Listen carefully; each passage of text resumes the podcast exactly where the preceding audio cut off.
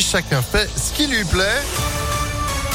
Sera juste après la météo et puis l'info de Sandrine Ollier. Bonjour. Bonjour Phil, bonjour à tous. À la une, la percée de la NUPES aux élections législatives. Le premier tour avait lieu hier.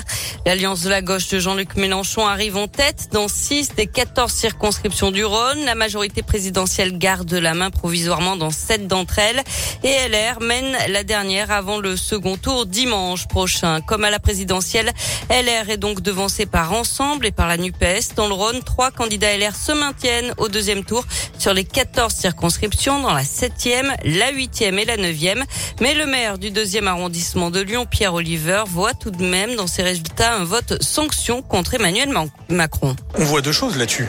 On voit qu'en réalité, il y a eu de la part de certains électeurs un vote utile pour le président de la République. Mais moi, ce que je vois surtout à son égard, c'est un vote sanction.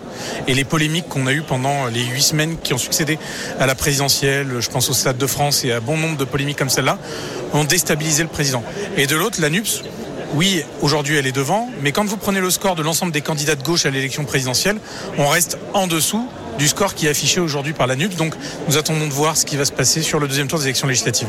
Et le grand gagnant hier dans le Rhône, c'est l'abstention 47,95%, 52,49% au niveau national. C'est un record. Vous retrouvez tous les résultats localement sur impactfm.fr. Au niveau national, Ensemble et la NUPES font quasiment jeu égal après le scrutin d'hier.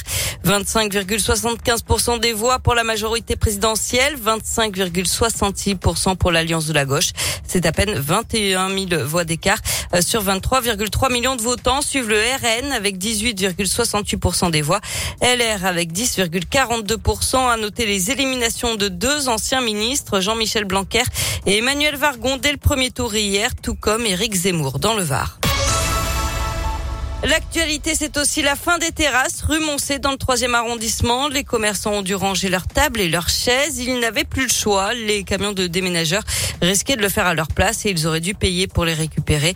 Les commerçants réclamaient un report des travaux d'aménagement de la rue à la fin de l'été. Il serait l'auteur d'une fausse alerte à la bombe. Un homme de 24 ans sera jugé devant le tribunal de Lyon en février prochain. Le mois dernier, il avait appelé le McDo de Francheville en indiquant qu'une bombe allait exploser. Environ 1000 personnes avaient dû être évacuées du centre commercial. Les gendarmes avaient été mobilisés pendant près de 4 heures. L'homme risque jusqu'à 2 ans de prison et 30 000 euros d'amende. Lui ne supportait plus les déjections canines sur le trottoir devant son domicile. Un habitant de Crémieux, dans le Nord-Isère, n'a pas hésité jeudi soir à menacer avec une, arme un couple qui baladait son chien. Euh, l'homme a été interpellé et placé en garde à vue. Son progrès, l'arme n'était pas chargée. Il sera convoqué prochainement devant la justice.